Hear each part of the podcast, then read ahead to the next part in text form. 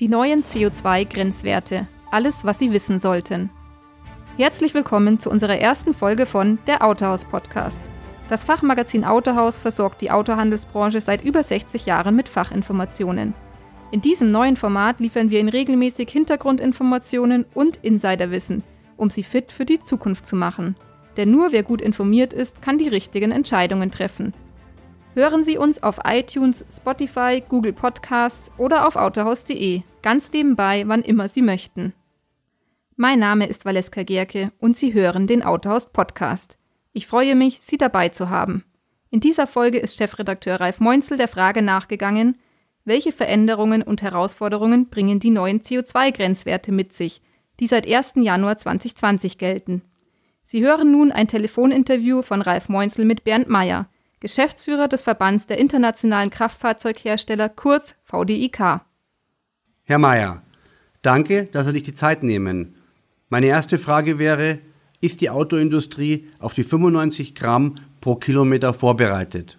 Da muss ich gleich einen kleinen Irrtum ausräumen. Es tritt kein Grenzwert äh, am 1. Januar 2020 in Kraft, der für ein bestimmtes Fahrzeug gilt sondern der Zielwert 95 Gramm pro Kilometer im neuen europäischen Fahrzyklus äh, definiert, ist der durchschnittliche CO2-Ausstoß aller im jeweiligen Jahr neu zugelassenen Pkw im europäischen Wirtschaftsraum. Und dieser Wert ist äh, schon längere Zeit als Zielwert bekannt.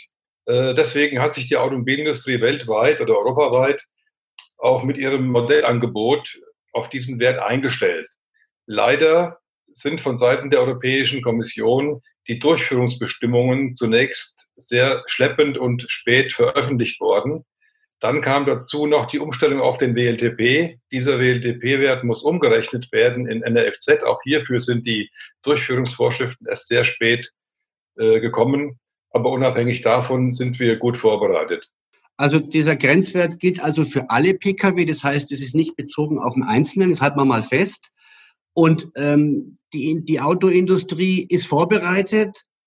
Die Frage ist zunächst einmal, wie wird differenziert? Also wie differenziert man hier zwischen Hersteller, zwischen Länder, zwischen Fahrzeugen? Wie ist das geregelt?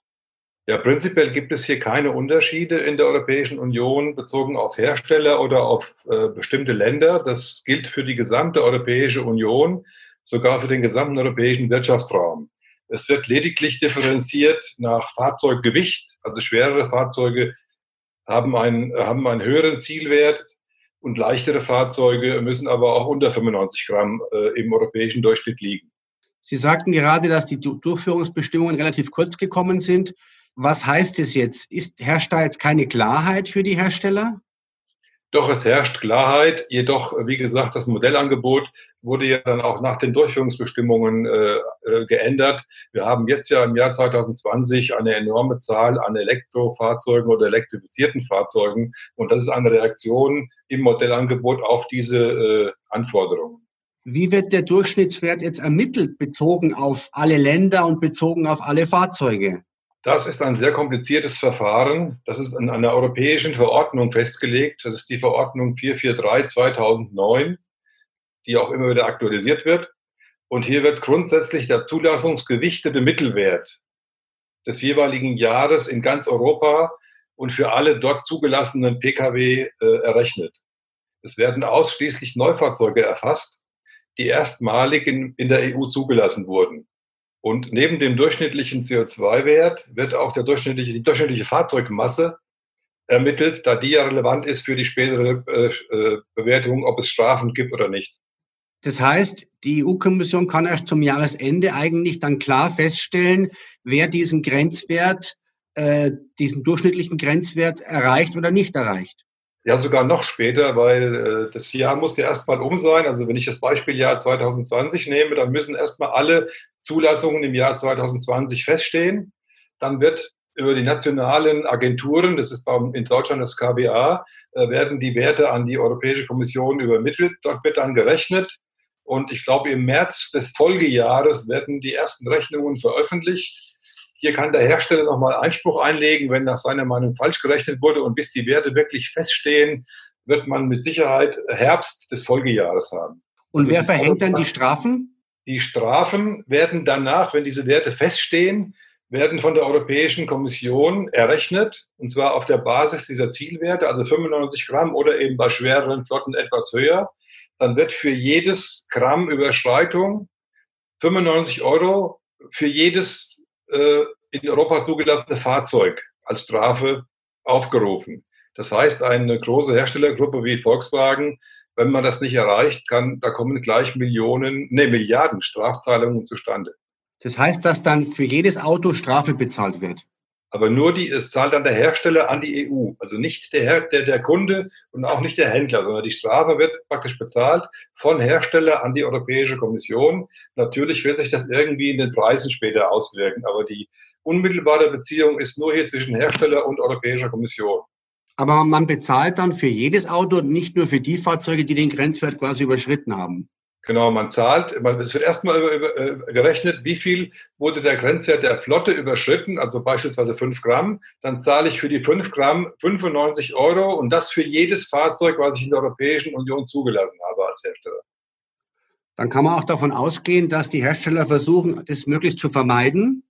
Das ist ganz sicher davon auszugehen. Deswegen ja auch die Strategien der Hersteller, die rechnen ja auch schon vorab, werden Musterrechnungen durchgeführt und das ist ja auch ein Grund, warum dieses Angebot an, Elektrofahrzeugen oder elektrifizierten Fahrzeugen im nächsten Jahr quasi explosionsartig wachsen wird. Wie hat man sich das vorzustellen, äh, wenn jetzt sozusagen im März erst bekannt gegeben wird, der und der Hersteller hat das Ganze überschritten, äh, dann gibt es eventuell eine Strafzahlung, dagegen kann man Einspruch erheben. Das sorgt doch auch für die gehörige ähm, Unsicherheit. Ja gut, man kann ja vorab rechnen. Der Hersteller weiß schon, wo er liegt. Also es ist schon ziemlich verlässlich, äh, dass ich weiß, liege ich jetzt bei 95 Gramm oder liege ich bei 115 Gramm. Äh, und da wird eben dann durch das Modellangebot zunächst mal, wie gesagt, reagiert und auch durch entsprechende Marketingmaßnahmen, weil es zählen ja nur Fahrzeuge, die auch wirklich zugelassen äh, worden sind. Und letztendlich braucht man für jedes zugelassene Fahrzeug auch einen Kunden, egal ob privat oder gewerblich. Aber zugelassen heißt ja in Deutschland vor allem nicht verkauft. Das heißt, der Nummer hat ein Nummernschild dran geschraubt und das heißt, in hat man Europa, auch keinen Kunden. Das heißt, in ganz Europa, es muss zugelassen sein, es muss offiziell registriert werden, so dass zum Beispiel das KBA von diesem Fahrzeug Kenntnis erhält und dann wird dieser, fließt dieses Fahrzeug in die Berechnung ein. Das heißt, wenn der Händler eine Zulassung macht, dann gilt es auch eben als zugelassen. Ganz genau. Es ist vollkommen egal, wer zulässt. Äh, der Wagen muss nur zugelassen sein, muss erstmalig Kfz-Papiere, sprich Kfz-Brief in Deutschland und Kfz-Schein bekommen. Was passiert, wenn ein Hersteller seinen Wert unterschreitet? Hat er dann ein Gutachten? Es gibt prinzipiell keine, Gute, keine Guthaben, aber ein Hersteller, der beispielsweise nur Elektrofahrzeuge im Angebot hat und deswegen in diesem Flottenwert ja gegen Null tendiert eigentlich, kann natürlich mit einem anderen Hersteller oder mit einer anderen Herstellergruppe Emissionsgemeinschaften, sei es das Fachwort bilden, äh, um dessen äh, Emissionen zu senken.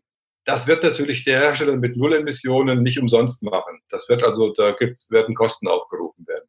Wenn jetzt, äh, oder anders gefragt, jeder Hersteller, ich fange nochmal an, die 95 Gramm pro Kilometer sind ja ein Durchschnittswert. Aber Sie sagten ja, das, das ist auch eine Frage des, des, des, der Fahrzeuggewichte. Das heißt ja letztlich, dass jeder Hersteller einen anderen Wert hat. Ganz genau. Jeder Hersteller, deswegen äh, sagte ich eingangs, es wird neben dem, dem durchschnittlichen CO2-Wert, wird auch die durchschnittliche Fahrzeugmasse eines jeden Herstellers ermittelt in, in, diesem, in diesem jeweiligen Jahr. Und bezogen auf diese durchschnittliche Fahrzeugmasse, da gibt es vorher festgelegte Kurven, da gibt es Geraden und Zielkurven in der Verordnung, äh, wird genau definiert. Er hat jetzt nicht 95 Gramm, sondern er, weil er eben schwerer ist. Beispielsweise, ich habe hier die Zahl vor mir, die Flotten von Daimler oder von BMW sind tendenziell etwas schwerer. Die liegen bei, bei 1600 im Schnitt, äh, Kilogramm im Schnitt. Da wird dann eben statt 95 Gramm werden 105 Gramm erlaubt ich als Kunde entscheide doch letztlich, was ich mir kaufen möchte. Ähm, dennoch wird der Hersteller bestraft, wenn er sozusagen den Grenzwert überschreitet. Es ist ja ein gehöriger Eingriff in die Marktwirtschaft eigentlich. Das ist ganz richtig erkannt. Der Kunde hat hier eine äh, richtige Marktmacht und äh, das ist jetzt auf Seiten der Hersteller auch wichtig, dass wir die Kunden überzeugen, eben diese Fahrzeuge, diese CO2-reduzierten Fahrzeuge auch zu kaufen. Die müssen also attraktiv genug sein, sowohl von der, von der Karosserieform, sie müssen aber auch wirtschaftlich attraktiv sein. Das heißt, es kann also durchaus dazu führen, dass wenn ein Hersteller feststellt, ich verkaufe zu viele Fahrzeuge, die diesen Grenzwert deutlich überschreiten, dass ich eben auch ein spezielles Angebot für E-Mobilität machen muss. Genau, das wäre die, wär die Möglichkeit. Ich kann einmal entscheiden, dass ich bestimmte Fahrzeuge möglicherweise gar nicht mehr anbiete. Also gibt es schon Überlegungen, ganz schwere Geländewagen möglicherweise nicht mehr anzubieten, aber das ist die, die, die Ultima Ratio. Und die andere Alternative haben Sie genau richtig erkannt. Die andere Alternative wäre, ich muss für jedes Fahrzeug, was eben mehr CO2-Emissionen ausstößt, muss ich eben entsprechend viele Fahrzeuge verkaufen, die idealerweise als batterieelektrisches Fahrzeug mit Null Emissionen in die Rechnung eingehen. Und hier habe ich den Vorteil noch, dass die Fahrzeuge unter 50 Gramm CO2, das sind batterieelektrische oder auch Plug-in-Hybriden in der Regel, dass die mehrfach angerechnet werden. Wenn man sich jetzt den Markt anschaut, es gibt jetzt verstärkt Angebote von E-Mobilen, natürlich auch entsprechend ist der Kunde noch zurückhaltend. Einerseits sind es ja die höheren Kosten und auch die Ladeinfrastruktur. Wo sehen Sie hier die Herausforderungen? Ja, das sind die beiden Punkte, die haben Sie äh, richtig erkannt. Aber die äh, sind man ist dabei, diese beiden äh, Probleme einer Lösung zuzuführen. Äh, prinzipiell ist ja festzustellen, dass die Elektromobilität bei dem Erreichen der Klimaschutzziele eine wichtige Rolle spielt und natürlich auch beim Erreichen dieser eben schon erwähnten 95 Gramm äh, Zielwerte. dazu müssen aber auch spätestens ab 2020 die Kunden für, die, für die Kunden für diese Technologie begeistert werden. Und das Ganze, wie Sie eben schon sagten, im Wettbewerb mit herkömmlichen Antriebstechniken, die weiter optimiert werden, aber auch mit anderen Alternativen, wie beispielsweise Gas- oder Brennstoffzellenantrieb. Die Rahmenbedingungen, die jetzt mittlerweile für die Elektrofahrzeuge geschaffen wurden, sind aktuell sehr gut. Ich möchte sogar sagen, so gut waren sie noch nie. Wir haben entsprechende Förderprogramme, wir haben die Steuerbefreiung. Äh, somit, kommen die Kosten äh, der Elektrofahrzeuge mittlerweile auch schon den Verbrennerfahrzeugen sehr nah. Auch im Bereich Ladeinfrastruktur hat sich einiges getan. Äh, da gibt es diesen ja verabschiedeten Masterplan der Ladeinfrastruktur, den der VDIK auch unterstützt. Hier werden die, die bereits oder die noch bestehenden Defizite äh, angegangen und es werden konkrete Lösungen auch formuliert. Beispielsweise soll hier ganz konkret äh, die private Ladeinfrastruktur gefördert werden, sodass auch das Thema Ladeinfrastruktur mittlerweile wirklich auf einem guten Wege ist. Geht Ihr Verband davon aus, dass sich Immobilität auf breiter Front durchsetzen wird? Äh, das muss man differenziert äh, beantworten. Äh, hier muss man zunächst mal eine Bedarfsanalyse vor, vorwegschalten. Es gibt sehr viele Kunden und sehr viele Autofahrer, die sofort ihren Mobilitätsbedarf mit Elektrofahrzeugen decken können. Andere benötigen natürlich weiterhin den Verbrennungsmotor, zum Beispiel den Diesel für die Langstrecke oder auch Hybridfahrzeuge. Zukünftig wird auch der Brennstoffzellenantrieb in verschiedenen Transportaufgaben, insbesondere im schweren Lkw-Verkehr, zum Einsatz kommen. Deswegen äh, ist hier damit zu rechnen, dass sehr viele Techniken nebeneinander bestehen werden. Die Elektromobilität wird hier eine sehr wichtige Rolle spielen, aber es wird auch andere Technologien äh, weiterhin geben. Kann man deswegen, davon ausgehen? Entschuldigung. Deswegen, Entschuldigung, ich beginne mal neu. Deswegen, äh, um die Frage äh, komplett zu beantworten, äh, würde ich die Elektromobilität nicht als Brückentechnologie äh, bezeichnen, sondern als wichtigen Pfeiler für die Mobilität der Zukunft. Es gibt ja verschiedene Alternativen, die Sie auch schon aufgezählt haben. Es gibt Gas, es gibt unter anderem die Brennstoffzelle. Ähm, sind die anderen Technologien schon so weit, dass man die am Markt auch, äh, dass die auch nachhaltig am Markt angeboten werden können? Also ich beginne bei der Brennstoffzelle, die ist technologisch äh, am Markt so, dass sie schon angeboten wird von unseren Firmen. Wir haben ja die drei Firmen, die schon Brennstoffzellenfahrzeuge im Angebot haben. Und auch im Lkw-Bereich äh, liefert ja eines unserer Mitgliedsfirmen demnächst eine größere Anzahl an Lkws in die Schweiz. Aber hier ist das Thema Kosten noch nicht im Griff. Wir brauchen mal einfach mehr Stückzahlen, mehr Skaleneffekte, um die Brennstoffzellenfahrzeuge auch kostenmäßig äh, in den Bereich äh, zu bekommen, wo die Elektrofahrzeuge mittlerweile angekommen sind. Das Thema Gas ist eine, äh, ja, so ein Mauerblümchen-Dasein. Es ist eine Technologie, die wirklich verfügbar ist. Wir sprechen ja von, von Erdgas und Flüssiggas im Pkw-Bereich, also LPG und, und CNG. Und auch im Schwerlast-Lkw-Bereich hat sich mittlerweile das LNG, das, äh, das, das flüssige Erdgas, durchgesetzt. Hier sind im letzten Jahr mehr als 1000 LKWs auf die Straße gekommen, die mit LNG äh, betrieben werden. Das ist eine jetzt verfügbare Alternative, äh, wohingegen die Brennstoffzellentechnologie doch noch einige Jahre, denke ich mal, brauchen wird, bis sie wirklich marktreif und auch von der Kostenseite attraktiv ist kann man sagen, dass 2020 so ein Lernjahr ist und dann mit 2021 es richtig losgeht? Die Grenzwerte werden ja weiter verschärft? Hm, nee, ich glaube, die Lernjahre liegen schon hinter uns. es geht in 2020 richtig los.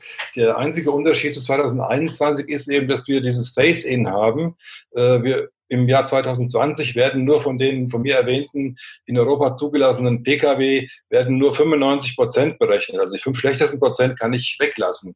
Und im Jahr 2021 werden dann wirklich 100 Prozent berechnet für diesen äh, Flottenwert von 95 Gramm. Und dann wird es richtig ernst. Herr Mayer, herzlichen Dank für das Gespräch. Ja, schönen Dank auch. Das war ein Interview von Chefredakteur Ralf Meunzel mit VDIK-Geschäftsführer Bernd Mayer. Hören Sie bald eine neue Folge des Autohaus Podcasts. Mehr Fachinformationen finden Sie auf Autohaus Next. Unser digitales Informations- und Weiterbildungsportal ist für unsere Abonnenten kostenlos. Hier finden Sie neben Artikeln und News auch Videokurse und Web-based Trainings. Suchen, finden und teilen Sie hier Ihr Wissen. Wenn Sie noch kein Autohaus-Abonnent sind, können Sie Autohaus Next auch zwei Monate kostenlos testen unter next.autohaus.de. Viel Spaß mit unserer Weiterbildung!